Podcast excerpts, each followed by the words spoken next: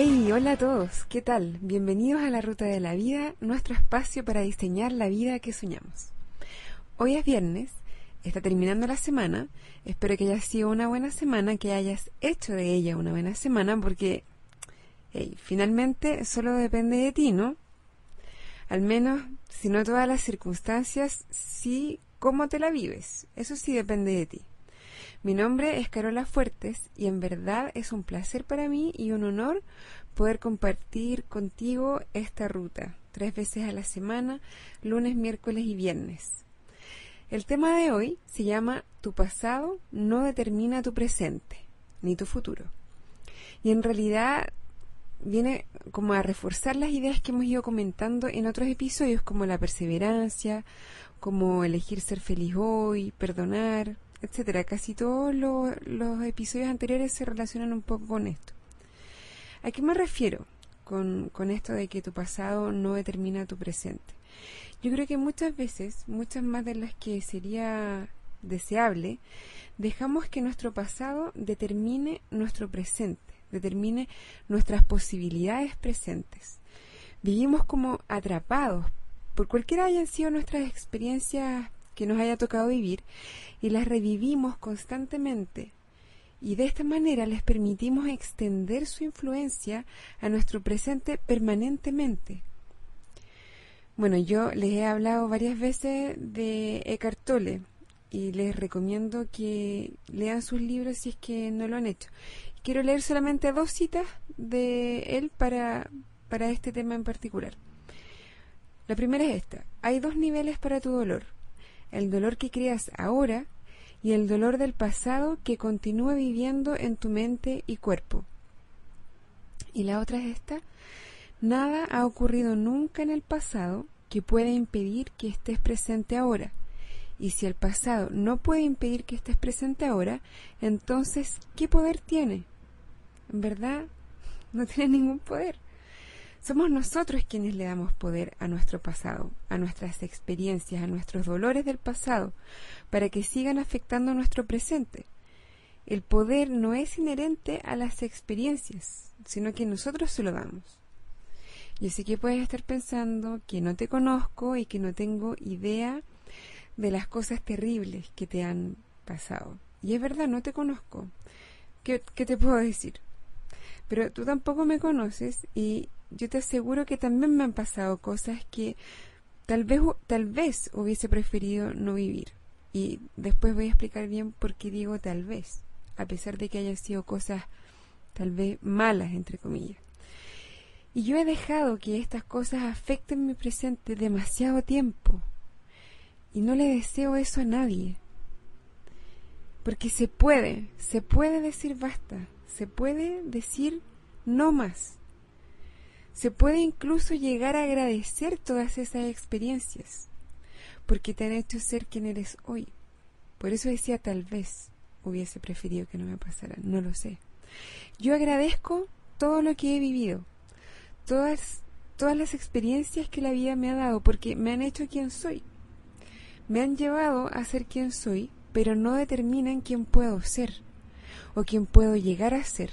No sé si se entiende, pero les voy a dar un ejemplo particular que es lo que de cierta forma me llevó a elegir este tema para hoy. Yo desde niña nunca fui deportista.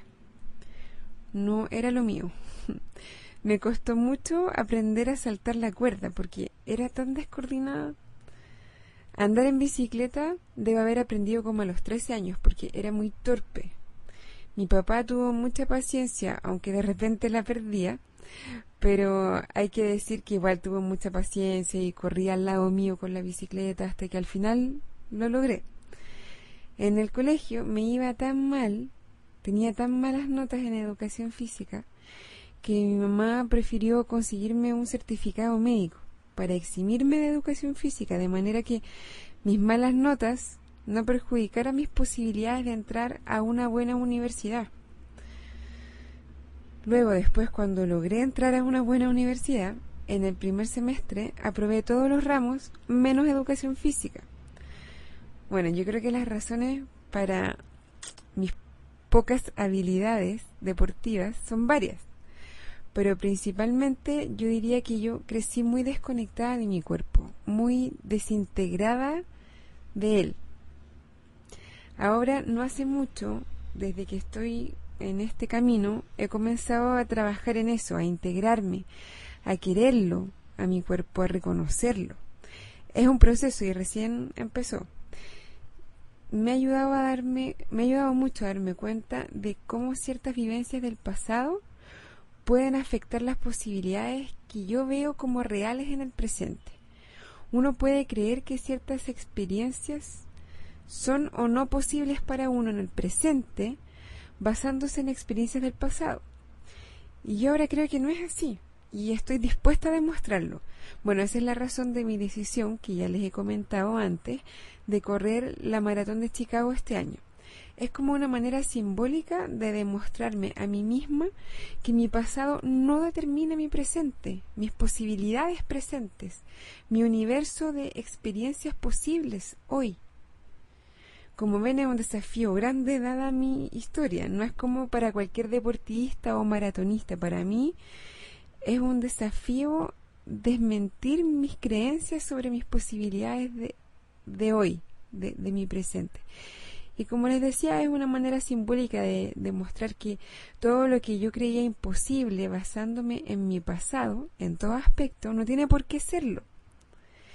Aprovecho de contarles que estoy escribiendo un blog sobre mi entrenamiento, sobre mi experiencia para la maratón y la dirección es chicagomarathon2009.blogspot.com Chicago Marathon 2009 con. Hay un link en el blog de la ruta por si es que alguien quiere pasar y es un blog bilingüe por si acaso, está en inglés y en español. Bueno, pero esto se trata de ti. Solamente quería dar un ejemplo. ¿De qué formas tu pasado está determinando y peor aún limitando tu presente? Recuerda que cuando tú naciste eras un libro en blanco, infinitas posibilidades todas las opciones abiertas. A ninguno de ustedes, cuando nacieron, a ninguno de nosotros, el doctor nos diagnosticó malo para los números. No va a poder cantar. Mm, dificultades para hablar en público. Uf, pésima para los deportes. Tímido. No, todos nacimos con el potencial de hacer o llegar a hacer cualquier cosa. Lamentablemente en el camino, y debido a ciertas experiencias, podemos haber aprendido erróneamente que no podíamos hacer algo. Una amiga me contaba que cuando era niña quería participar en una obra de teatro en el colegio. Se aprendió todos los diálogos del rol que ella quería interpretar y sus papás nunca la quisieron llevar a las audiciones porque tenían miedo de que hiciera el ridículo. Estoy segura de que no lo hicieron con mala intención, pero esa experiencia la marcó profundamente a ella. Lo bueno es que ahora se da cuenta y entiende el por qué y puede trabajar para superarlo. ¿Y tú? ¿Qué cosas siempre has querido hacer y no has hecho porque crees que no sirves para eso? Recuerda que te han hecho creer que tú no sirves para eso, pero no tiene que ser así. Tal vez intentaste algo solo un par de veces y como no te resultó, llegaste a la conclusión de que no podías. Pero tal vez te diste por vencido justo antes de llegar a lograrlo. Si algo es realmente importante para ti, no dejes que tu pasado determine tu presente. Este fin de semana, si tienes la posibilidad, piensa en todas esas cosas que te gustaría hacer y que crees que, no tienes las habilidades necesarias o que no sirves. Elige una de ellas y demuéstrate que eres capaz de cualquier cosa que te propongas. Eres capaz de cualquier cosa que te propongas. Bueno, llegó la hora de despedirme. Antes de irme quiero recordarles que pueden escribirme a la ruta de la vida gmail.com la ruta de la vida gmail.com o al blog la ruta de la vida podcast.blogspot.com pueden mandarme comentarios, sugerencias de temas para otros episodios, críticas, etcétera Ahora los dejo, disfruten el presente, disfruten el fin de semana, pásenlo bien, hasta el lunes y como siempre, buen viaje.